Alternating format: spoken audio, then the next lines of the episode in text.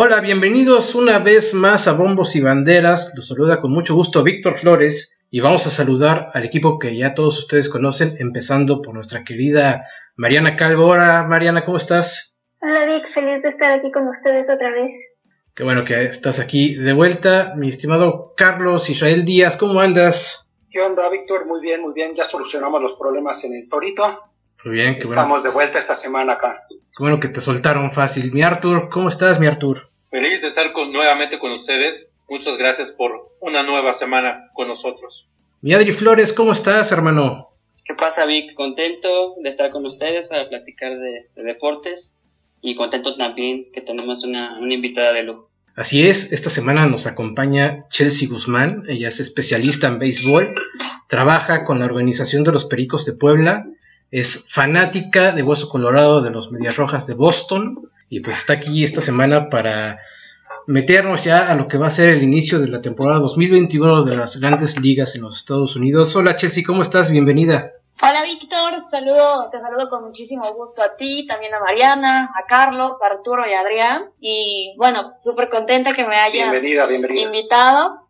Entonces, bienvenida. lista para platicar de lo que más nos gusta, que pues béisbol, deporte en general, ya tengo café en mano, de hecho, porque va a ser muy buena plática. Pues sí, muy bien. Eh, el Spring Training está llegando a su, a su final, ya los equipos mostraron sus armas, ya podemos empezar a ver qué equipos llegan bien, cuáles no tanto. Eh, hay mucha expectativa por la temporada, todos los cambios que se hicieron, hay cambios muy importantes de jugadores que pasaron de un equipo a otro. ¿Y tú cómo ves, Chelsea? ¿Cómo ves a los equipos? ¿Cuál crees que es el que, cuál es el que más te ha sorprendido y el que te ha dejado con dudas durante el entrenamiento de primavera? Híjole, pues realmente no es una sorpresa, sino nada más es como ver que están ratificando para tratar de llegar de nueva cuenta a Serie Mundial. Obviamente los Dodgers buscando el, el bicampeonato. Creo que la adición de Trevor Bauer a su rotación de picheo es importante. Y bueno, creo que el equipo que yo no quisiera decir que, que me ha decepcionado ni nada, pero que no me, me genera dudas todavía son precisamente los Medias Rojas. También, o sea, no por ser anti-yankee, pero también los Yankees me generan como que cierta duda de repente. Creo que su rotación de picheo agregaron pues ciertos brazos, sin embargo, pues eso no sé si va a garantizar que lleguen a postemporada, ¿no? Traen a un Cory Kluber que pues había pasado ya por lesiones, un Jameson que también traía ya una lesión arrastrando y bueno, a pesar de que una Tommy a veces te agrega millas, pues siempre corres el riesgo de, de que pues, no, no sea de mucha ayuda a veces la, la. Entonces, yo quiero los padres, los padres creo que han hecho una inversión importante de dinero con la extensión del contrato de Tatis Jr. Creo que el agregar a Blake Snell, ayuda a Darvish, pues también suma en su rotación para competirle a los Dodgers. Sin embargo, pues no sé si les vaya a alcanzar sinceramente para quitarles el, el banderín de la, de la división, precisamente. No creo, ¿eh? No creo que que suelten los Dodgers. No creo que suelten, creo que están muy bien preparados. No puedo decir dirigidos porque me parece que el talón de Aquiles de los Dodgers sigue siendo en cuestión del manager, Dave Roberts.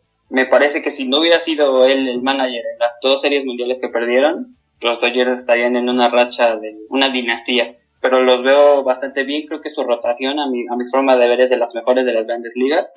Hablando desde un inicio con Clayton Kershaw, un Julio ya bien plantado en la lomita, ya con experiencia en Serie Mundial, ya campeón. Un relevista como Víctor González, otro mexicano que se vio muy bien el año pasado. David Price, que también ha sido ganadora de Cy muy bueno. Walker Buehler, también un joven que ya está bien parado en la lomita. Lo que, lo que yo creo que sería el talón de Aquiles de los Dodgers son los cerradores. No me parece a mí que alguien como Kelly Jansen deba permanecer en una en, un equipo como los Dodgers. No, sé por qué no ha salido, es muy amigo de alguien ahí. Pero además de picheo, tienen bateo, ya lo hemos visto. Para mí son los grandes candidatos a repetir. Y no dejaría, obviamente, de poner en esa lista a los Yankees, a lo mejor los padres podrían meterse. Y yo también agregaría los Astros, que si bien no nos caen de gracia en los últimos, en los últimos años, o bueno, el año pasado que salió todo el escándalo, los agregaría porque pues, talento tienen de sobra. Mira, te voy a decir una cosa. A mí, sinceramente, los Astros no me caen mal. Este, pueden estar envueltos en un escándalo bien complicado con el tema de robo de señas. Pero bueno, ¿estás de acuerdo que independientemente que te avisen que te van a tirar una recta, no cualquiera, aún avisado, te va a batear una recta que viene a 99 millas, ¿no? O sea, Lo entiendo, pero sin tú sabiendo que viene una recta, obviamente vas a sacar antes el bat, ¿no? O sea, ya sabiendo que es una recta, vas a sacar el... Si, si sabes que es un slider, si sabes que viene un sinker, un cambio de velocidad, pues obviamente es más complicado, ¿no? Porque no sabes en qué momento va a cortar la, la bola. Pero una recta, obviamente el, el, bateador sabe, sabe que viene, va a sacar antes el bat y pues te va a conectar. Ya sabemos que la velocidad realmente no saca mucha ventaja, lo hemos visto con Aroldis Chapman en los Yankees, donde puede lanzar a más de 100 millas y le conectan y le han conectado no solamente para perder partidos, sino partidos claves en Serie Mundial. Cierto, sí. Y hablando precisamente de la Liga Nacional, yo creo que Mariana tiene algo que decir. Ya los Bravos están puestos. Hoy confirmaron ya su lanzador. ¿Cómo ves, Mariana? ¿Listos para el Opening Day o qué onda?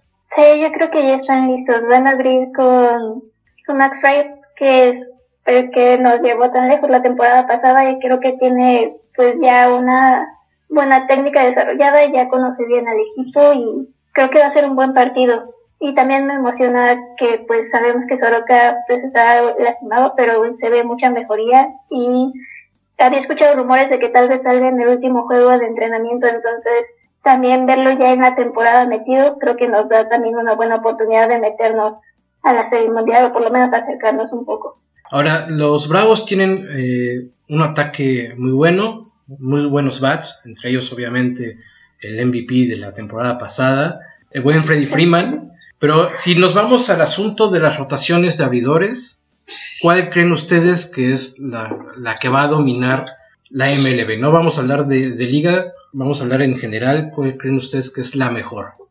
Yo creo que la de los Dodgers. La de los Dodgers es de la... O sea, sí, como decía hace unos minutos, yo creo que si pueden carecer de algo es de cerradores. Pero ver los abridores que tiene, los relevistas, los tienen de alto nivel. O sea, es demasiado bueno, me parece.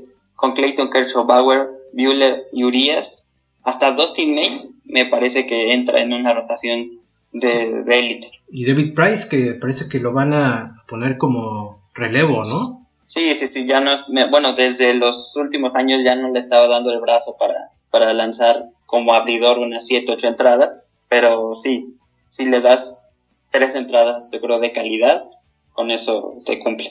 Yo coincido, será Dodgers. Creo que terminaron de redondear muy bien su, su equipo de picheo con la incorporación de, de Trevor Bauer. Y ya fue dominante la temporada pasada y creo que, que lo será aún más con los mexicanos también crecidos después de esa gran actuación en la Serie Mundial. Creo que aportarán más al equipo a la hora de cerrar los partidos. ¿Tú, Chelsea, cómo ves? ¿Sí, los, los Dodgers son la mejor rotación? Tienen brazos bien importantes Clayton Kershaw, que por fin se quita el estigma de que no era pitcher de postemporada. Tienes a un Walker Buehler, tienes también a David Price, que si bien es viejo conocido en Boston y que sabes que o le va muy bien o le va muy mal, como que no puede tener un punto medio ahí mi, mi compadre.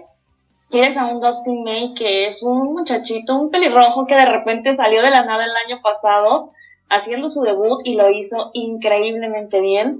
Tienes a Julio Urias, que mira, mucha gente a veces lo he mencionado un par de ocasiones y a lo mejor ustedes me van a mirar extraño. Julio Urias tiene todo para ser abridor, pero yo siento que él también pudiera cumplir la función de ser cerrador creo que a veces nos gana el, el, que sea mexicano y el que obviamente lo queremos ver como abridor y que está mal que a veces se compare con Fernando Valenzuela. Sin embargo, creo que Julio Urias puede hacer ese papel y ya por fin quitar a Kaylee Jensen, que fue un dolor de cabeza para todos los fanáticos de los Dodgers, inclusive para el mismo equipo.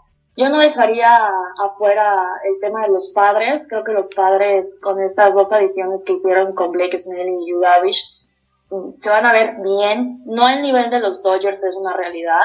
Sin embargo, creo que van a poder competir. Y mira, aquí aprovechando que está Mariana con los Bravos, los Bravos como que no los quieren tomar en serio, como, no sé, el año pasado les dieron un susto a los Dodgers en la, en la, en la serie, entonces, y ahorita lo decía ella, ¿no? Mike Soroka que ya viene, parece que va a regresar, quién sabe si lo va a hacer al inicio de la temporada, sin embargo, él era el as de picheo el año pasado, lastimosamente ahí tuvo la lesión en el, en el talón, y Max Wright que hizo el trabajo y lo hizo excesivamente bien con una un porcentaje de carreras limpias minúsculo.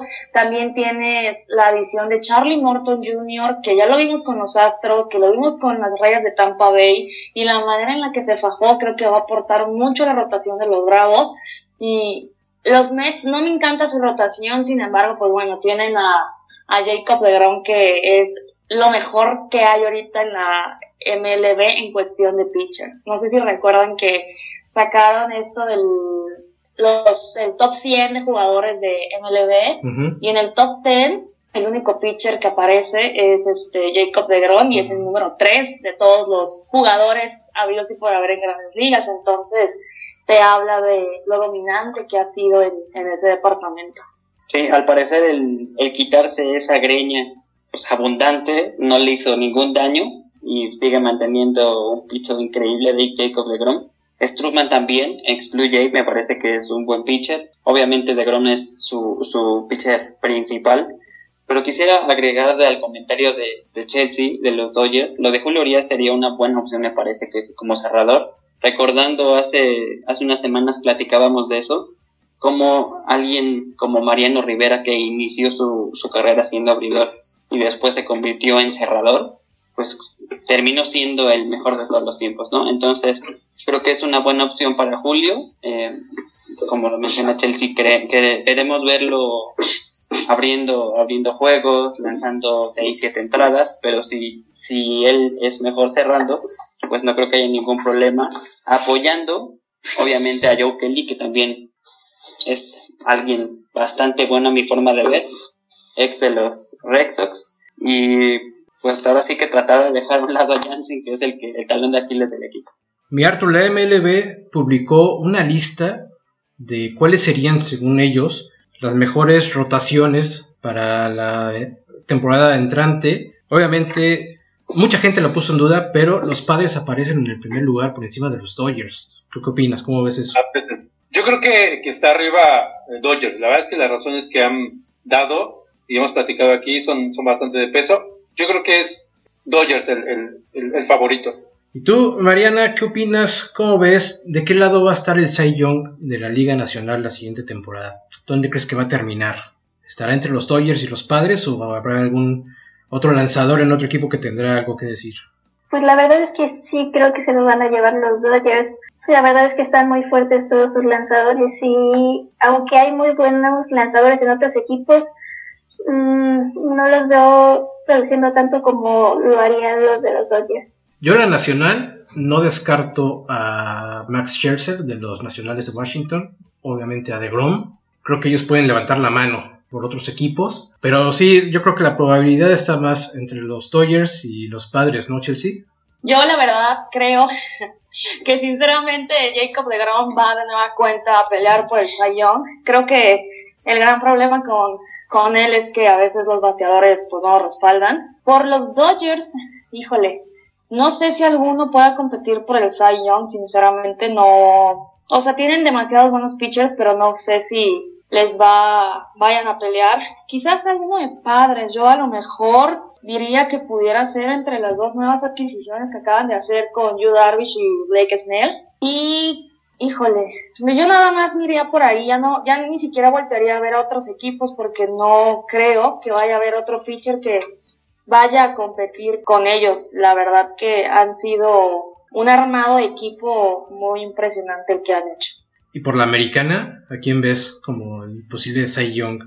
Por la americana va a estar más dudoso este año, más peleado. La verdad es que el año pasado con Cleveland lo que hizo Shane Bieber fue una locura me quedó de ver, por supuesto que en postemporada contra los Yankees, yo dije, ay, obviamente va a lanzar Shane Bieber y los Yankees no le van a hacer nada, y bueno, me equivoqué. Entonces no sé, no sé si Shane Bieber vaya a poder competir este año, creo que lo que le vimos demostró que tiene las capacidades, a lo mejor le falta un poquito más de experiencia, porque tiene 25 años nada más, pero creo que por la la americana va a estar muy peleado. La verdad no se me ocurre ahorita ningún nombre por el que yo pueda decir él va a competir. Ni siquiera Shane Bieber te lo puedo, lo pondría ahorita yo en la terna. En Las Vegas se dio a conocer una pequeña lista de los favoritos por la Liga Americana para ganar el Cy Young. El favorito es Jared Cole, es el que menos dinero ofrece si gana. Eh, seguido por Shane Bieber, Lucas Yolito de los Medias Blancas de Chicago y Tyler Glasnow que ahora pues con la salida de Snell tiene mayor oportunidad de lucir y pues yo no lo descartaría. Glass, Glasnow mostró un buen repertorio durante la postemporada pasada, ¿no? Sí, sí, Mira, lo de Tyler Glasnow es buenísimo. De hecho, no sé si han visto ese video en donde habla de, de cómo tiene el problema ese en el túnel del carpo y por eso su, su lanzamiento es diferente al de otros pitchers. Tyler Glasnow que también demostró precisamente las cualidades que tiene, la mecánica de picheo que tiene, justamente porque Blake Snell era el número uno en la rotación de, la, de Tampa el año pasado, Tyler iba en segundo, híjole, sí, Tyler Glasnow me gusta, espero verlo en, la, en, la, en, las, en los finalistas para el Cy Young de la americana. Ok, y MVPs, Mariana, yo sé, yo sé que tú quieres que tu Freddy Freeman repita. ¿Lo ves como para MVP o por ahí yo creo que un tal Mookie Betts podría hacerle ruido, ¿no? Tiene sentido, también fue el que más nos causó problemas el año pasado, pero me encantaría ver a Freddy otra vez recibiendo el premio. Sí, es un jugador muy importante, el buen Freddy Freeman en la primera base de los Bravos, pero yo creo que Mookie Betts ya está empezando a perfilarse ¿Tú cómo ves, mi Arthur? ¿A quién ves como, como posible MVP? Eh, te apoyo, te apoyo, mi querido, también con Mookie. Yo creo que es... ¿Es tu, nuevo ídolo, Mookie Betts? Eh, seguro, tiene que ser así. Y por la americana, Michel, sí, de nuestro lado yo sé que igual vas a decir que algún media roja, pero siendo sinceros, ¿cómo ves ese lado? No, yo quisiera que fuera media roja, por supuesto, el, el MVP de la, de la americana. Sinceramente, creo que a lo mejor alguien de los White Sox puede, puede repetir sin ningún problema. Tienen peloteros que sin duda pueden marcar la diferencia. Ahorita que hablaban de la nacional, creo, bueno, Mookie Betts puede ser, el año pasado a lo mejor no lo consiguió porque batalló al inicio, como que todavía no se acoplaba bien al parque, al equipo, no tengo ni idea. Pero no descartaría a Corey Seager de los Dodgers. Creo que dio una sorpresa. Creo que nadie se esperaba que él fuera ni siquiera el MVP de la, de la Serie Mundial, como que no lo tomaban mucho en cuenta, a lo mejor le apostaban más inclusive un Cody Bellinger o incluso un Mookie Betts sin embargo, creo que Corey Seager puede competir este año para ser el MVP de la nacional. Y por la americana, yo sí creo que va a ser alguien de nueva cuenta de los White Sox. No sé si José Abreu, no sé si Unión Mondaca, no, no sé. Pero alguien de los White Sox estoy segura que va a competir para ser el MVP de la americana. Yo, creo que por los White Sox podría entrar ahí Adam Eaton. Yo creo que puede entrar. Puede entrar este Adam Eaton a batear. Ha bateado bastante bien por la nacional, a mi forma de ver, en los Dodgers también hay, hay muchas opciones. Yo más que Seager me voy con Cody Bellinger. Ahí creo que, este, estamos en el mismo equipo, pero diferente la Yo creo que, él tiene la opción. Y a mí la verdad es que me gustaría ver cómo está, está esta temporada Fernando Tatis Jr. por parte de los padres. Yo también iba a mencionar a, a, Tatis Jr. que acaba de dar un sustote a los aficionados de los padres con una lesión de hombro. Parece que está bien, que sí va a llegar al Opening Day va a estar saludable. Yo lo pondría a él como uno de los candidatos y por la americana a mi DJ Lamegio. Creo que va a tener un temporadón después de todo el asunto de si firmaba o no con los Yankees para regresar. Creo que él va a ser uno de los candidatos a MVP de la americana. Eh, bueno, ahora escuchándolos, yo también voy con, con Mocky Betts de Dodgers. Eh, lo extrañamos, duele que se haya ido De hecho, por ahí sigue el troleo para Boston, el haberlo dejado ir. Y creo que, que puede, que tiene todo para convertirse en el, en el más valioso, en el MVP. Sí, hace unos días los aficionados de los Dodgers pagaron por un espectacular, agradeciéndole a los Medias Rojas de Boston pues, por la, la venta de Mookie Betts. ¿Cómo lo sufres tú, fue determinante, fue determinante en la Serie Mundial y, e incluso en la serie contra Bravos. Desde ahí empezó a mostrarse y creo que este será su año para mostrar lo que dejó ir Boston. No, sí, jugó todo lo que pagaron por él, definitivamente. Voy por mi franela de Mookie Betts, de hecho. Eres un villamelón de primera, mi Arthur, pero bueno. Y hablando, por ejemplo, de, lo- de los Medias Rojas, mi Chelsea, ¿cómo ves a Alex Verdugo? ¿Ya se acopló? ¿Ya crees que pueda cubrir los zapatos de Mookie Betts? Que él dijo que no estaba ahí para cubrir los zapatos de Mookie Betts, pero pues creo que todo el mundo sabe que si se lo llevaron para allá como parte del trato, pues tiene que buscar hacerlo, ¿no? Digo, es este una realidad que no es para cubrir los, los zapatos. Difícilmente vamos a ver en años próximos a ese a ese outfield que tenían con un Jackie Bradley, con Andrew Benintendi y con Mookie Betts. Alex Verdugo fue lo único rescatable de los Medias Rojas en la temporada del 2020. Creo que hizo un gran trabajo. Está joven, tiene muchísimos años por delante y le va a sentar muy bien la, la plaza. Lo pudimos ver que bateó, que fildeó el, el año pasado, entonces creo que va a tener un, un buen año. Yo espero de verdad que, que sea tal cual, que se acople al 100% con el equipo para demostrar, ¿no? Que inclusive ni siquiera es por cubrir el, el vacío que dejó en nuestros corazones Mookie Betts, este, pero que él puede hacer las cosas bien por, por los Medias Rojas. No sabes, Israel estaba inconsolable cuando Mookie Betts se fue a los Dodgers, estuvo llore y llore, lo tuvimos aquí, le- se tomó como dos botellas de tequila, le cantó y no, una cosa terrible, ¿verdad, Israel? Te, te voy a decir una cosa, Mookie Betts ya no quería tampoco estar en Boston. Creo que negociaron lo- hasta lo imposible para mantenerlo. Se le llegó a ofrecer un contrato incluso más grande de lo que le ofrecieron los Dodgers. Él ya no quería jugar ahí, entonces a lo mejor quería un cambio, lo necesitaba, no tengo ni idea No cuál haya sido las razones, pero pues, o sea, a mí sí me dolió, claro que sí, sí me dolió, pero cuando te das cuenta de que es porque el jugador ya no desea estar ahí, pues como que tratas de ponerte una curita en el corazón y dices, no, pues, pues, pues, pues ni modo, ¿no? Sí, también los Red Sox el año pasado, una temporada buena, pues no tuvieron. Ya los desmantelaron después de ese título obtenido. Eh, su cerrador Craig Kimbrell ya no, ya no está ahí. También Jackie Bradley Jr. ya no, ya no es parte. Eh, Dustin Pedroia, que en algún momento fue parte importante de esos Red Sox, pues ya no era tomado en cuenta, ya se retiró. Yo creo que ahora sí que es un cambio generacional de los Red Sox y es desde cero. Y es bueno, yo creo que es bueno para el béisbol que los Red Sox se, se recuperen porque obviamente sabemos de la rivalidad de, contra los Yankees y pues obviamente queremos verlos ahí peleando siendo un, un equipo pues, histórico. ¿De qué rivalidad me estás hablando? ¿Pero de dónde? Bueno, pues, bueno, mira, yo, yo no soy, yo no soy seguidor ni de Yankees ni de Red Sox, pero yo recuerdo allá por el 2004 algo que pasó en la final de la, de la Liga Americana, algo muy importante, entonces, no sé, a los Yankees han de recordar a un tal David Ortiz. Puede ser, pero no, no hay rivalidad, digo, la diferencia de campeonatos te dice que no hay rivalidad. Ya basta. No, bueno. Esto, estos, estos fans de los Yankees, cada vez que les te empiezan a tocar fibras sensibles relacionadas a sus última década sin ganar ni un anillo de serie mundial, salen mis 27 anillos. No, ya no, ya, Sí. No vale. En los lo- últimos los 10 Yankees han años de- no has ganado.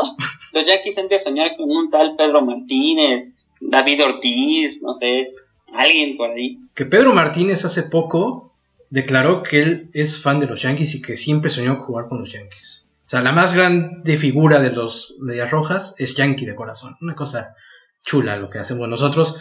Mariana, ¿tú cómo ves? ¿Va a regresar el público a las gradas en la temporada 2021? ¿Tú irías a ver un partido de los Bravos o todavía no? La verdad es que yo todavía no iría a verlo. Todavía tenemos una crisis muy fuerte, la situación está complicada y pues creo que más vale estar seguros. Espero tengan muy buenas medidas en los estadios y restrinjan mucho la cantidad de personas que puedan ir a verlos. Porque yo creo que lo último que queremos es un rebote de todo lo que ya vivimos el año pasado. Ahora, eh, va a haber un equipo eh, tejano, los Rangers, que van a tener permiso de llenar el estadio a toda su capacidad. ¿Ustedes cómo ven? ¿Creen que es una buena idea? Es, mucha gente dice que esto responde a, una situación política que se vive en Texas a raíz del apagón que, tuvieron y que afectó a muchísima gente, millones. ¿Es buena idea que empiecen a abrir de esa manera los estadios, especialmente el de los Rangers, con el 100%, al 100% de su capacidad? Pues la verdad, yo creo, yo lo desconozco, desconozco la situación de, cómo está en Texas si bien vimos que la pelea del Canelo que se dio en el estadio de los Vaqueros tuvo gente, obviamente no, no se llenó el estadio, no estuvo permitido. No creo que sea lo mejor que, en un estadio de béisbol. Y más que, que, van muchos menores, van muchos, mucha familia y permiten que, que, se llene el estadio. No creo que sea lo mejor. No, no está superada la pandemia por completo. Ya se está vacunando la gente, pero me parece que todavía queda mucho recorrido y no creo que sea lo adecuado.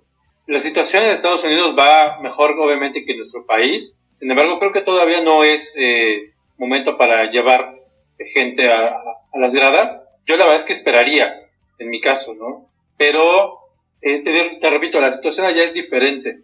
Hay que tomar en cuenta eso. Pero hemos visto que ya hay gente, ya se está regresando la gente a, los estadios en general, ¿no? En, el béisbol, en el fútbol y en otros deportes yo creo que va a ir yendo de poco a poco. ¿Y ustedes, Chelsea, Israel, se meterían a Fenway Park a ver un partido en estas condiciones o mejor se esperan? Yo a lo mejor, si, si el aforo fuera de un 30-40, iría obviamente cuidándome lo más posible. El 100% a mí se me hace una locura. Digo, sabemos que muy difícilmente vamos a regresar a la normalidad a la que estábamos acostumbrados por desgracia hay que empezar a vivir con esta nueva normalidad que ahora a todo el mundo le dice. El 100% se me hace una locura total, sobre todo porque hemos visto, bueno, hemos leído casos, al menos yo en Twitter, de gente que ya tenía la primera dosis de la vacuna y se contagió. Entonces es bien delicado, sobre todo que haya un 100%, con un porcentaje creo que con todas las medidas se puede llevar a cabo es únicamente pues tratar de cumplir estrictamente todos los protocolos que, que pueden haber. Creo que la NFL lo hizo bastante bien. Ellos fueron como que la prueba que necesitaban las demás ligas para tratar de este 2021 ya tener un aforo en, en, sus gradas. Digo, NBA hizo un tremendo trabajo haciendo una burbuja. Ellos fueron un tema aparte pero creo que NFL lo hizo bastante bien y eso le da una pauta a grandes ligas para tratar de replicar un poco lo que hicieron. Sin embargo, el 100% sigue siendo para mí una, una locura. Un, un aforo, un porcentaje no lo veo mal. Sin embargo, pues habrá que, que esperar. Sí, me parece muy exagerado abrir al 100%. El tema de la salud es, creo que se debe dejar aparte el negocio debe de, y el espectáculo, debe priorizarse la, la salud y esto pues cada vez queda más de lado por tanto tiempo que ya llevamos en el confinamiento, eh, no solo en Estados Unidos, sino en todo el mundo, y la gente también ya quiere salir y el negocio del deporte también quiere echar a andar ahí su maquinaria, por eso hay estas presiones. Yo no estoy de acuerdo con que se abra al 100%, es más, tampoco un 50%, yo creo que las medidas que se han tomado de abrir en un 30% un aforo te permite controlar más el traslado de la gente a ese lugar. Tomamos en cuenta que es mucha gente que va a ir a un lugar que se va a estar desplazando cerca, que difícilmente los vas a tener separados, no solamente en la grada, sino también en el camino que recorren para sentarse. Entonces es, creo que lo adecuado, tener aforos más controlables, más manejables, que eh, el abrir de repente al 100%. Eso no va a haber ningún control ahí.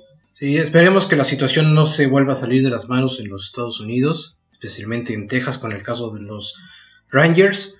Y bueno, hablando de la temporada que van a tener los mexicanos, ¿cuál creen que va a ser el mexicano que se va a destacar? ¿Cuál, ¿Quién va a tener la mejor temporada? Mariana, ¿tú cómo ves? ¿A quién ves de, los, de nuestros paisanos que va a tener la mejor temporada de todos? Por el equipo y por lo que demostró el año pasado, yo me voy otra vez con Julio Urias.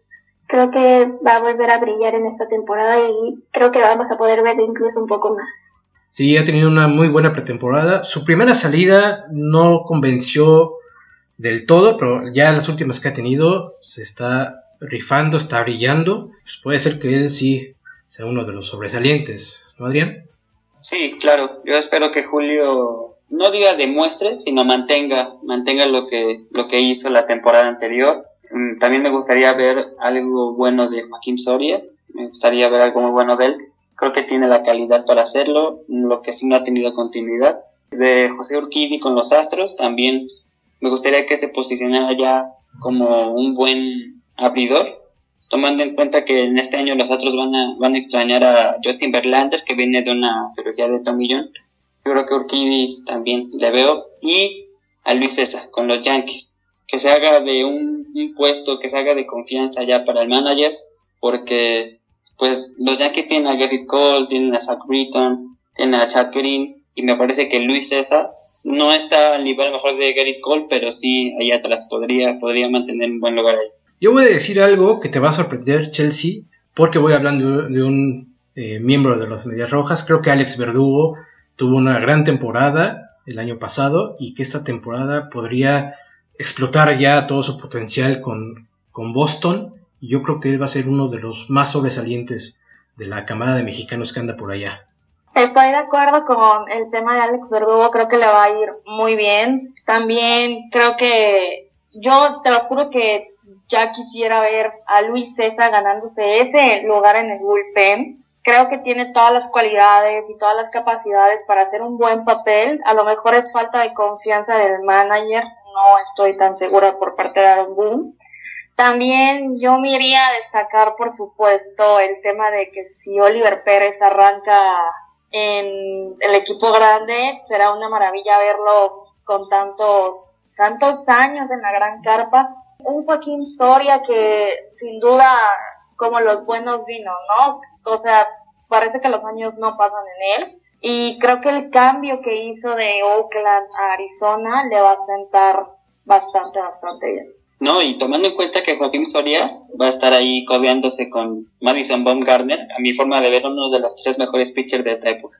Sí, también. Sí, me rompió mucho el corazón que la temporada pasada no brillara como lo habíamos visto justamente con los gigantes de San Francisco. Sin embargo, creo que era cuestión también de acoplarse, de sentirse mejor. Entonces, yo espero que a Madison Baumgartner le vaya muy bien para. Retome el nivel, sí, claro. Sí, para esta temporada. Yo también voy con, con los que están en equipos importantes de renombre como Verdugo, como Boston y César en Yankees. Me encantaría que, que reafirmaran y que se consolidaran ahí. También, pues, con los de los Dodgers, tanto con los dos de los Dodgers, que son este, los jugadores más renombrados en los últimos meses después de ganar la Serie Mundial. Creo que también seguirán destacando. Y por el nuevo mexicano, el cubano mexicano Arosanena, creo que también nos dará muchas alegrías ahora que se estrena como mexicano. Ya oficialmente seguirá pues destacando con el BAT y con Tampa. Eso es trampa, ¿no? Eso es decir no, no, que, no. que, ya este, va a ser uno de los mejores mexicanos, pues no, no sé. ¿Tú cómo ves, mi Artur? Yo esta temporada quiero disfrutar y ver a, a Julio Urias. También espero ver algo de, de Víctor González. Son como, bueno, ya, ya me dices tú que, que solamente voy con Dodgers, pero yo espero disfrutar, ver esta temporada a ellos. Yo creo que pueden ser su temporada de, de mayor consolidación.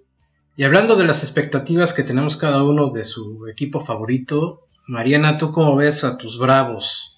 La verdad es que sigo soñando con verlos en la Serie Mundial. Yo creo que hubieran llegado si no hubiera sido por Mookie Betts, que fue nuestro mayor enemigo. Pero me gustaría por lo menos volver a verlos al mismo punto al que llegaron el año pasado. La verdad es que fue muy emocionante. Sí, me acuerdo que Mariana se ponía a gritar al cielo que los bravos llegaran. No se les dio, ni modo. Tú, Chelsea, ¿cómo ves a tus medias rojas? ¿Hasta dónde crees que lleguen este año? Mm, híjole, no, no van a ganar la división, evidentemente.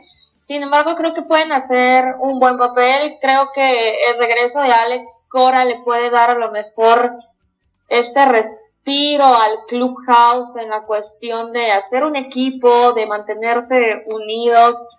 Eh, si bien hay nombres que ya no, no figuran con pues Chris Sale que no va a estar, el tema de bueno, Dustin Pedroya que se veía muy difícil que regresara a cubrir la segunda base. Creo que la llegada de Kike Hernández puede hacer una buena diferencia. Quique que es utility, que de repente digo, ¿para qué soltaste a Brooke Holt el año pasado si hacía la misma función que Quique Hernández, era utility? Pero bueno, este, sin embargo es un buen pelotero, creo que tiene mucho carisma y puede encajar muy bien, al fin y al cabo puertorriqueño como, como Cora. La llegada de Marvin González, viejo conocido de Cora precisamente con los Astros, campeones de esa serie mundial. No es que Entonces, Entonces creo que no van a ganar la división, sin embargo creo que pueden andar por ahí debajo de los Yankees, por supuesto. Tampa no lo veo tan fuerte como el año pasado, creo que van a estar por ahí ellos agarrándose el chongo, diría mi mamá. Yo no descartaría en esa división a los Blue Jays, los Blue Jays que, que tienen nombres importantes, que, híjole, no arrancar creo que George Springer con la lesión que acaba de tener ahora en días pasados, sin embargo creo que la adición de George Springer es un peloterazo y él sabe lo que es jugar postemporada, lo que necesita el equipo para llegar y el wild card que jugado el año pasado Blue Jays, creo que va a ser una división bien apretada, entonces, híjole, yo espero que hagan un, un buen papel. Ahora, si tú tuvieras una bolita de cristal y pudieras ver al, al, equipo que va a levantar el trofeo del comisionado, ¿quién sería y por qué los Yankees? Este, siguiente pregunta. no, este, mira, yo, yo, yo lamento romperte el corazón de nueva cuenta. Yo sé que todos los fanáticos del béisbol sueñan con la serie mundial entre Dodgers y Yankees. Sin embargo, yo creo que este tampoco va a ser el año en que los Yankees van a, van a llegar a Serie Mundial. Creo que se van a quedar un paso. Les hace falta, de verdad, tener una rotación de picheo que dé miedo. Creo que un Gary Cole y compañía, pues sí dices, mmm, sí me preocupo, pero de nada te sirve tener una gran rotación si Stanton se te, se te lesiona cada 15 días si Aaron Judge nada más piensa en votarla, un Gary Sánchez que bueno, se ha visto bien en pretemporada, pero ya sabemos que de repente en temporada tiene cosas extrañas en su cabeza. Y lo de Aroldis Chapman, yo Aroldis, sinceramente, yo ya no lo tendría de cerrador. Ya sus rectas de más de 100 millas ya nos sorprenden. Aparte, ustedes lo saben, Grandes Ligas se siempre se luce por las rectas, todos los bateadores en las menores es lo que saben batear perfectamente bien porque es lo que todos los pitchers lanzan. Creo que no va a ser el año de los Yankees. Los Dodgers seguramente van a repetir serie mundial por la americana. Lo, lo interesante es quién va a llegar. Yo quisiera, a mí me quedaron a ver los White Sox el año pasado. Yo pensé que iban a llegar a, a serie mundial. Se cayeron, les faltó. A lo mejor con el colmillo de Tony La Russa pueden hacer algo interesante y pueden a lo mejor darles el susto así como de que pues nadie me estaba pelando, pero pues aquí ando. ¿Tú, Isra, a quién ves eh, llegando a la Serie Mundial? Eh, pues antes que tus Yankees veo varios equipos, amigo, así que no te entusiasme todavía. Por supuesto veo que repiten Dodgers, ya hablábamos de Padres, Adrián también resaltaba un poco a Astros, que no hay que descartarlos, y yo también pondría ahí a Tampa. Me parece que también tiene posibilidades como Dodgers de repetir y volverse a meter a, la Serie Mundial. Todos estos antes de, de Yankees. Eh, tenía esperanzas de que Chelsea me mostrara un poco la luz al final del túnel con Boston, pero como bien dice, hay pocas esperanzas en sus aspiraciones. Es que ella sí es una, una fanática sensata. O sea, ella sí, dice, ella sí, dice, no, o sea, no andamos tan bien. Oye, oye, generalmente los de Boston somos muy sensatos. Oye, Vicky, si tú fueras sensato, ¿cómo ves a tus Yankees? Campeones, campeones, no, no hay Dios. Eso de ser sensato, oye, no, no, no. Están teniendo una, una buena pretemporada, la rotación de abridores se ve bien, el ataque también, o sea, estamos reventando pelotas para todos lados. Yo creo que Ahora, sí, debes tomar en cuenta las lesiones también, ¿eh? Que tiene, sí. Stanton y Gary Sánchez y Aaron Judge no son pero, de acero, pero hay, hay con que más de cristal. hay con que suplirlos. Ahí está eh, Mike Tuckman, está todavía está ahí Brett Garner, mi Brett Garner toda la vida, sigue ahí Pues sí, pero. Stanton, Stanton no está bateando lo que pagaron por él. No, yo sé. No, es una, es una locura lo de, lo de Stanton, pero yo creo que si hay dos jugadores que pueden hacer a lo mejor la diferencia con los Yankees, aparte de su abridor estelar que es Garrett Cole, la Mayhew, la Mayhew es un pelotrazo, este, no sé por qué tardaron tanto en firmarlo y qué barato le salió, sinceramente. Y Luke Boyd, creo que ellos pueden hacer una diferencia que puede significar algo para los Yankees, pero pues hay que ver a mitad de temporada cómo van con las lesiones, ya cuántas veces ingresó a la lista de lesionados Giancarlo. Que quiero, quiero que sepas, ¿eh? yo siento que algo tuvo que haberle visto Derek Jeter que no le gustó, aparte para desinflar nómina con los Marlins y decirle, órale, hazte para allá. Eh, algo no le gustó, evidentemente, Derek Jeter, pues, estás de acuerdo, ¿no? Pero Sí. vamos a ver. Pues sí, vamos a ver. Y Mariana, yo sé que tienes algo que decir, algo más respecto a quién ves tú levantando el trofeo del comisionado al final de la temporada. Mm, creo que me voy a unir un poco a los sensatos y la verdad es que sí veo llegando a los Dodgers. No quisiera, pero creo que los veo ahí otra vez. ¿Y, y jugando contra quién? La Serie Mundial, ¿a quién ves? Creo que si logran no lesionarse, sí tendrían un chance, pero pues hay que ver cómo llevan la temporada y cuántas bajas terminan teniendo los Yankees al final. Tienes razón. Pues muy bien, la temporada 2021 de las grandes ligas comienza ya el primero de abril. Sé que la vamos a pasar bien, va a ser una temporada divertida. Y ya estaremos hablando a, mitad de temporada. Vamos a hacer un recuento de cómo va el campeonato, cómo van nuestros equipos y a ver de quién nos empezamos a burlar. Mientras tanto, vamos a hablar ahora de la selección nacional, nuestras dos selecciones que están actualmente en acción. La preolímpica, que ya tiene su boleto, venció a los Estados Unidos, venció a Costa Rica. Pues prácticamente estamos del otro lado, ¿no? Bueno, yo creo que la selección mexicana no tuvo ningún problema para acceder a las semifinales. El partido contra Estados Unidos sí me pareció que tuvo muy poco nivel, intensidad, no hubo buenas jugadas, un partido muy, muy trabado, muchas faltas, tarjetas, no, no se dedicaron a jugar. Estados Unidos obviamente no cuenta con sus mejores jugadores, creo que en el, en el caso de que llegue a los Juegos Olímpicos va a poder tomar mano de algunos futbolistas que, que militan en Europa. Me parece que la selección mexicana le falta, le falta un poco. Esos jugadores de Chivas que están ahí adelante, pues sí juegan juntos, sí se conocen, pero no están en un buen nivel. No, no, no veo, no veo una buena creación de juego. Yo espero que, que Jaime, que Jaime Lozano. Sí, no, no, no. Bueno, Chivas ahorita está para llorar, entonces espero, espero que, que, que el Jimmy los, los acomode bien y pues ahora sí que tratar de que México intente repetir medalla de oro como aquel 2012. ¿Chivas para llorar? ¿Cuándo?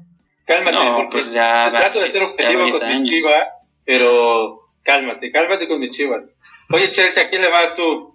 ¿A quién le voy? No, Chivas, Chivas. Me rompen el corazón todas las semanas. Este, ha sido muy difícil verlos todos estos años, sinceramente, después de lo de la salida de Almeida.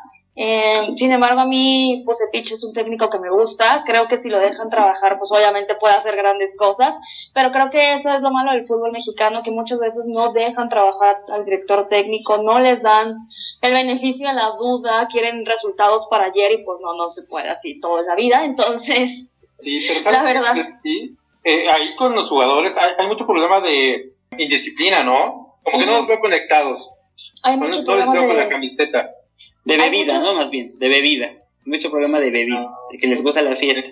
Pues sí, claro. Mira, no está mal, sinceramente no está mal que les guste la fiesta siempre y cuando tú rindas al 100% en, a, la, a la hora de jugar. Creo que, no me acuerdo quién hizo la declaración, no recuerdo si fue Salcido, no recuerdo quién fue, que no le tienen respeto a la, a la, a la, a la camiseta, entonces es una realidad. Creo que a veces es complicado cuando no puedes manejar al grupo de jugadores, sobre todo que en general los futbolistas tienen este, esto de, de, de ser más estrellas, ¿no? No es lo mismo a veces en el béisbol como en el fútbol. En el fútbol suelen ser más estrellas, entonces es complicado a la hora de mantenerlos, pues, ahora sí que bajo control a todos. Son Chivas, pero Chivas Regal. ¿no? Oye, eh, ¿vieron la camiseta? ¿Qué les pareció? Mariana, tú como diseñadora, ¿te gustó la camiseta que presentó la selección? Esta negra con, con los motivos en rosa, ¿te gustó o no? Entiendo muy bien por dónde iban y qué quisieron hacer y eso me gusta, me gusta cómo quisieron resaltar la tradición mexicana, pero siendo sincera me incomoda un poco que simula como si fuera la cara de un koala o a mí por lo menos me da esa impresión un koala enojado, entonces cada vez que los veo con la playera no, no puedo dejar de pensar en eso. Sí, se ve, se ve como los ojitos, ¿no? Y la de, de un koala, sí. De hecho hubo memes que ponían, le ponían orejas a la camiseta de orejas de koala. Y, pero a mí sí me gustó. ¿Tú cómo ves? ¿Te gustó ese diseño o no? Obviamente hay que No, entender que, que no es una camiseta que va a continuar por mucho tiempo. Obviamente cuando sea ya época mundialista la van a cambiar. Vamos a tener una camiseta verde como es clásico. Pero ¿tú cómo la ves? ¿Te la vas a comprar o no? No, para nada, no es de mis favoritas. Eh, no, no me gustó. Eh, me gusta la combinación negro y rosa porque, bueno, al final el rosa es un color muy representativo de nuestro país, sobre todo el rosa mexicano, el rosa fuerte. Pero el diseño sí, no, no me gustó para nada. Mi favorita sigue siendo la verde y la negra que solo resaltaba algunos vivos en verde y rojo en cada lado de, la- de las mangas. Pero no, esa no, no me gustó y qué bueno que, que aclaras que solo estará por un tiempo y que después volverá otro diseño. Sí, me encanta, fíjate, o sea, sí me gusta la- la- el, el combinado con rosa, pero no me gustan mucho las grecas, la forma, igual. Creo que coincidimos todos. No nos gusta. A mí sí me gustó. Sí, a mí, a mí sí me gusta la, el jersey como tal, o sea, como dice Israel, el rosa mexicano resalta bastante en el negro, pero no lo veo como si fuera una playera de, México. O sea, realmente México es verde, blanco y rojo. O sea, no, si tú me enseñas esa playera sin el escudo, pues te va a decir, ha de ser de, de Alemania o de quien tú quieras, que, que realmente el negro es parte de su bandera. Yo no la veo como una playera de la selección mexicana. El diseño es bonito, el color resalta, pero yo me quedo con, con el blanco, con el verde o con el rojo, que en algún momento sacaron una para la selección femenil, hace dos años me parece, una roja bastante bonita, que obviamente para, para varonil no salió, pero increíble playera. ¿A ti te gustó la camiseta, Chelsea? A mí sí, a mí, a mí desgraciadamente casi todos los diseños que sacan me gustan, entonces tienen una forma, todos los sponsors de los, de los equipos, llámese Adidas, llámese Nike, en hacer cosas increíbles que le tiene que gustar a cierto público. A veces no lo hacen por complacer, obviamente, que a toda la nación, entonces lo hacen específicamente para un mercado. Entonces, a mí sí me gustó. Eh, no la compraría, creo. O sea, está muy bonita, está, digo, está bonita verla, pero no la compraría. La que sí me encantó fue la de Alemania, la que presentó Alemania. Esa me gustó muchísimo. Sí, creo que fue de las más bonitas que ha salido últimamente, ¿no? La de la Argentina no me gustó para nada. La de Colombia todo el mundo dice que es lo mismo de siempre. Muy simple. Una camiseta muy sobria, muy bonita, pero dicen que es lo mismo, que no hay imaginación ya por parte de la marca para diseñarles un uniforme. Pero sí, la de Alemania negra con el escudo en negro se ve preciosa. Siempre Alemania ha- se ha caracterizado por sacar eh, uniformes que generan tendencia o vanguardia, que llaman mucho la atención, igual los italianos, pero en este caso la, la playera de Alemania a mí me gustó también mucho. Muy bien Elegante. lograda. Sí, claro. elegante. Es que bueno, tomando en cuenta que el negro es parte de, de su bandera, el negro pues, siempre va a ser muy elegante, al igual que el blanco. Entonces yo creo que no tienen que batallarle mucho en cuestión de diseño, simplemente con los colores y ya listo.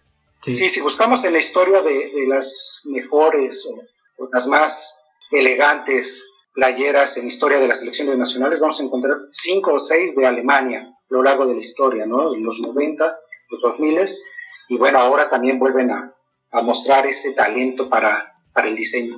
Bueno, eh, esa, esa que sacaron con rombos, como igual la del América, esa sí estaba horrible, ¿eh? pero bueno, después le fueron corrigiendo. Sí, exacto. Eh, Bueno, eh, pero a muchos les gustaba esa, esa playera en Alemania. Lo que pasa es que después la sacó América y pues ya La echaron a perder. choteó, la Sí, echaron a sí, perder el diseño. sí. Eso siempre hace el América, todo echa a perder. Exacto. Y bueno, eh, nuestra selección mayor ya se encuentra en el Reino Unido, se va a enfrentar a la selección de, de Gales en la ciudad de Cardiff. Este partido se va a transmitir a las 2 de la tarde, tiempo del centro de México. Y luego el miércoles 30 contra Costa Rica, este partido se va a jugar en Austria y de igual manera será a las 2 de la tarde eh, en nuestro país. Ustedes como ven, partidos fáciles, yo creo que el más complicado va a ser el de Costa Rica. Yo creo que Gales no trae un buen equipo, y, pero creo que Costa Rica va a ser un reto mayor. Es interesante verlos jugar contra equipos europeos, aunque no sean los de élite. Resultará curioso ver cómo responde la selección ante una selección de Gales que, sin ser poderosa, creo que sí es de las mejores que ha presentado en los últimos años. Entonces, pues, por ahí tiene su atractivo. Creo que va a ser un buen momento para ver, ver debutar el equipo, pero sí, bueno, definitivamente es contra Costa Rica, que es prácticamente ya un clásico. creo que ahí de verdad va a demostrar qué tan bien armada está o no esta selección. ¿Tú, Chelsea, si los vas a ver? ¿Ya tienes la botana o, o la selección, estos partidos no, no son de tu agrado? Híjole, sí lo suelo ver, me desespero mucho. me causa a veces mucha desesperación ver la hora del planteamiento de juego, te voy a ser muy sincera. Es verdad lo que estaba diciendo ahorita Carlos. Es interesante siempre ver que la selección busca jugar con equipos europeos, si bien están jugando contra un Holanda, una Alemania y ni siquiera son la plantilla, o sea, la grande este, se aprecia el esfuerzo, regularmente los jugadores europeos se quedan allá jugando, ¿verdad? No andan migrando por todo el mundo. Creo que va a ser más complicado el partido contra Costa Rica, es verdad.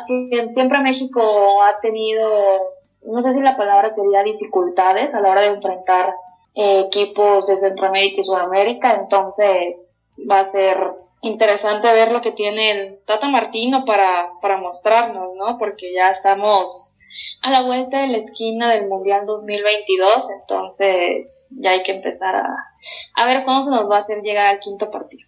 Y también ir viendo qué jugadores pueden todavía llegar a Qatar 2022, ¿no? Recordar que hay unos que ya están en los treinta y tantos, entonces hay que ver qué, qué jugadores físicamente responden, futbolísticamente también, y tomarlos en cuenta para el próximo Mundial. Yo ya aprendí una velita para que llegue mi chichadios a Qatar. Lo necesitamos. Primero, primero, primero que jueguen el Galaxy y luego que ya lo consideren la selección, ¿no? Porque pues, se descuidó un poquito, un poquitito ahí el chicharito. Que Chichacristo te ilumine, hermano, y, y cambies tu opinión. ¿O no, mi Arturo? No, no empieces, no empieces. Ah, Chichacristo ahorita anda en otro canal. No está enfocado para nada.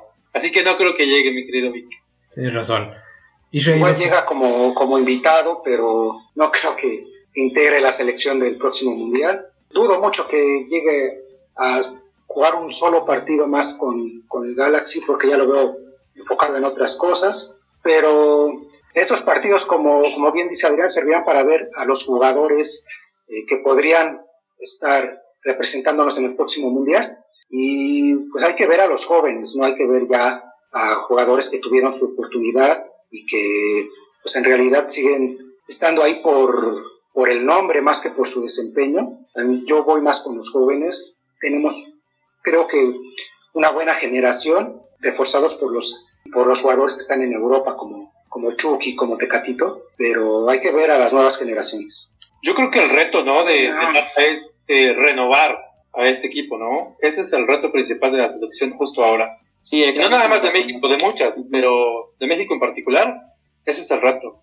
Como Alemania, el mundial anterior, tanto que le costó, pues necesita ese cambio generacional y además que va a tener cambio de técnico también. No solamente es México, creo que varios, varios países están pasando por lo mismo. Pues vamos a ver cómo le va a nuestra selección.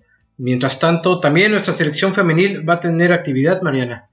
Sí, dieron una muy buena noticia y es que nuestra selección femenil, después de dos años, va a regresar a medirse con equipos europeos. Ya también va a tener su gira europea como la selección mayor y se va a ir del 5 al 13 de abril en el que se va a medir con dos selecciones europeas entre ellas. Una de ellas va a ser España.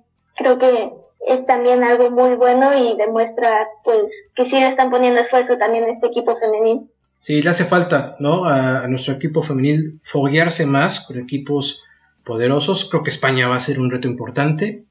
Pues hay que ver cómo, cómo le va. Sí, sobre todo ahora que, estrena entrenadora, ya lleva dos juegos la entrenadora Vergara y pues, buenas pruebas le están poniendo y, se ve que hay mayor compromiso por, por que desarrolle eh, la selección bajo el esquema de Vergara ahora. Veremos qué tal se desempeñan con jugadoras europeas y con selecciones que tienen una liga tan importante como la de España, ¿no? Que esa liga femenil creo que es la más importante o una de las más importantes en el mundo. La francesa también, es buenísima de primer nivel. Sí, sí, sí. Sí, el Lyon es una potencia en el fútbol femenil.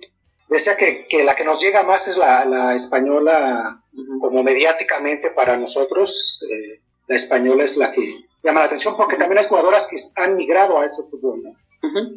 Sí, sí, sí. Y que esto ayude, estos juegos también ayuden a que así como Chatlin Corral, como Kenty Robles, obviamente México exporte más jugadoras, ¿no?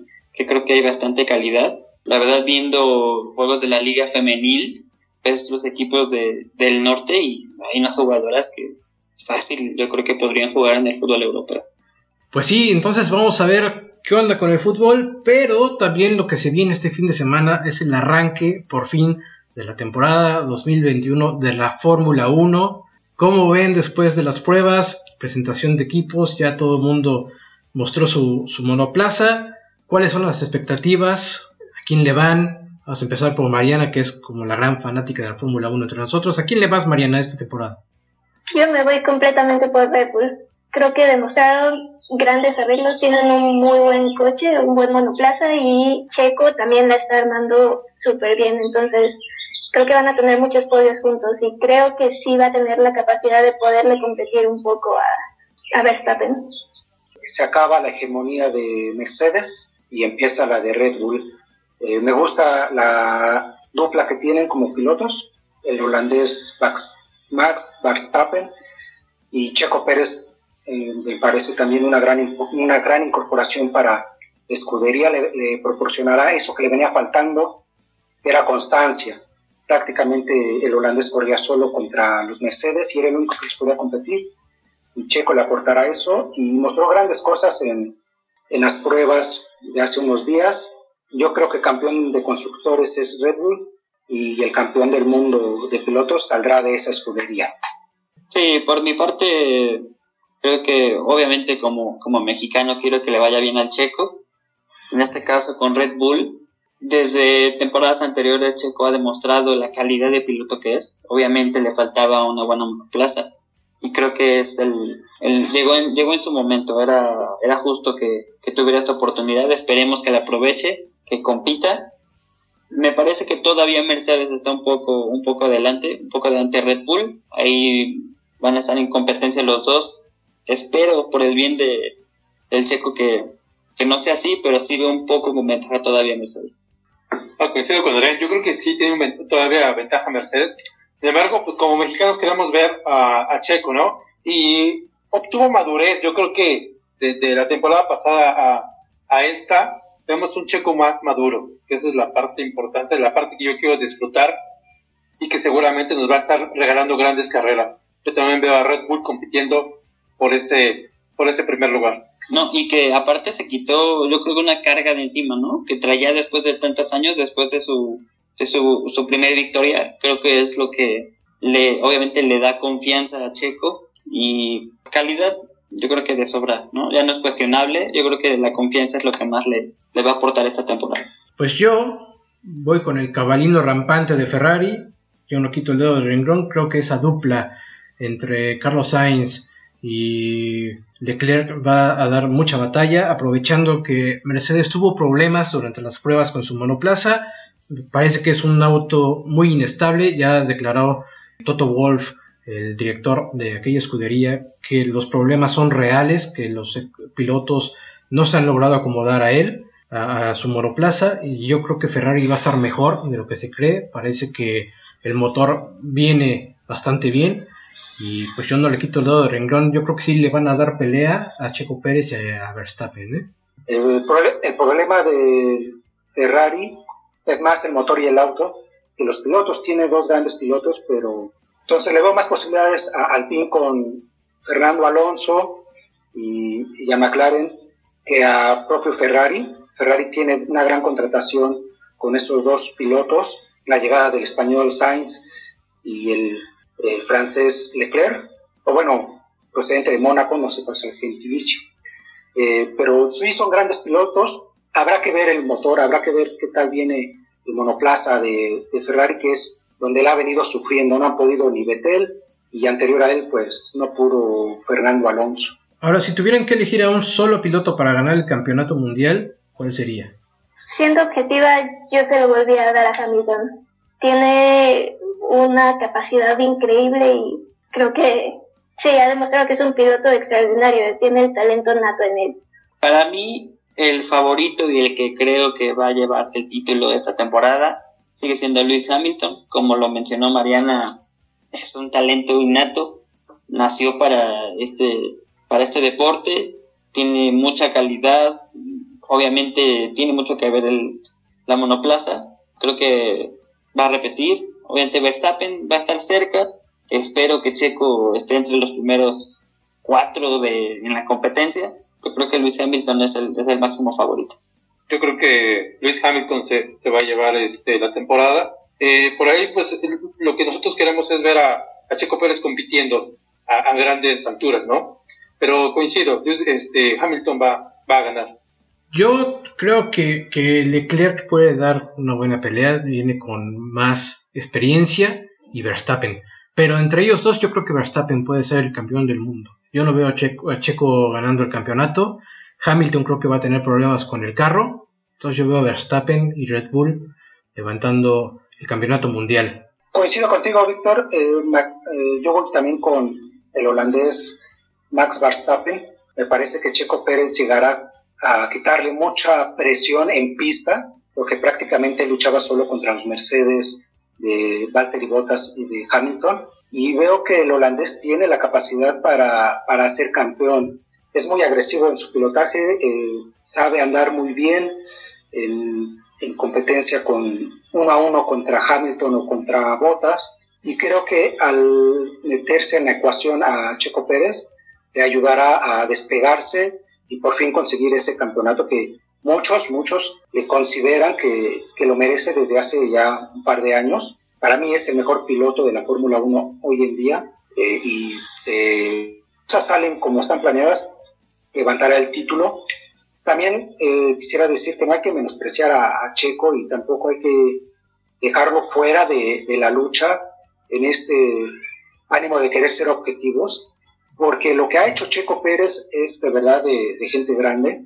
Este año, bueno, el, año que terminó quedó en cuarto lugar. Solo lo superaron los dos Mercedes, bueno, los dos pilotos de Mercedes, Bottas y Hamilton, y el holandés Verstappen, pero quedó por encima de Ferrari de Leclerc, que mencionas, quedó por encima del Ferrari de Vettel, quedó por encima de eh, los Renault, de pilotos como Richardo, que se le da más mérito, y él con un auto infinitamente más débil que los otras escuderías, logró meterse en cuarto lugar de pilotos. ¿eh? Entonces, la experiencia que tiene Checo Pérez de verdad que nos va a dar por lo menos un par de alegrías este año, yo así lo veo.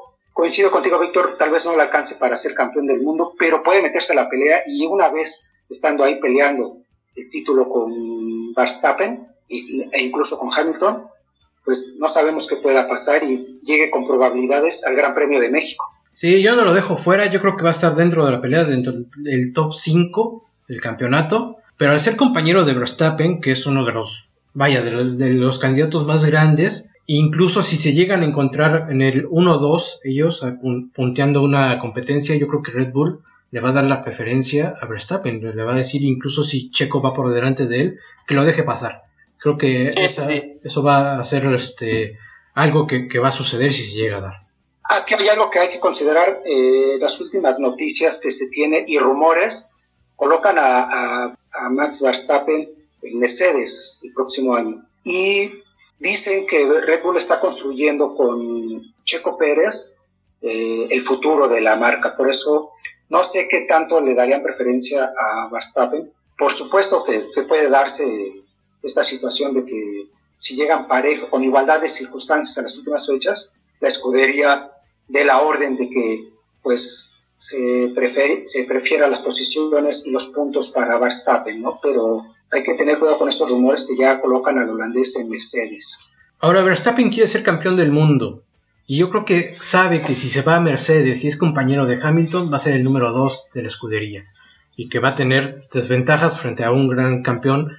Y no sé si a él le convenga tanto irse a Mercedes, si esté convencido, porque sabe que en Red Bull es el número uno y que va a tener la preferencia siempre de la escudería. Si se va a Mercedes, pues yo creo que, que no va a tener tanto brillo y tantas posibilidades de ser campeón. Sí, sí, para mí los próximos dos pilotos de Mercedes son Verstappen como piloto número uno y Russell, que dará el salto de Williams, es piloto de Mercedes, pero está corriendo para Williams. Es un joven realmente con unas características muy parecidas a las del holandés, pero me parece que más bien en su, en su manejo. Y quedaron fuera tanto Hamilton como Bottas. Recordemos que Hamilton tuvo problemas para renovar este año, no le dieron lo que pedía y solo renovó por un año más. Entonces, yo me voy con los rumores, es, cierto, son rumores, pero yo me voy con el rumor de el holandés Max Verstappen como piloto número uno, acompañado de un joven Russell que ha sorprendido su, manejo.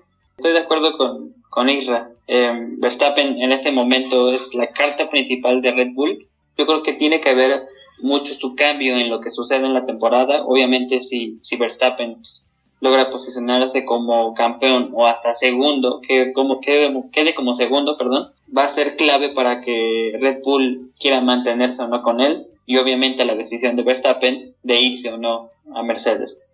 Sabe, si también si llegara Hamilton a mantenerse a Mercedes, Verstappen sabe que pues obviamente Hamilton, posiblemente el mejor piloto de todos los tiempos, va a ser el, piloto número uno. Entonces habrá que, que esperar. Yo creo que obviamente lo que sucede en la temporada es lo que va a dar pauta a lo que, a lo que venga.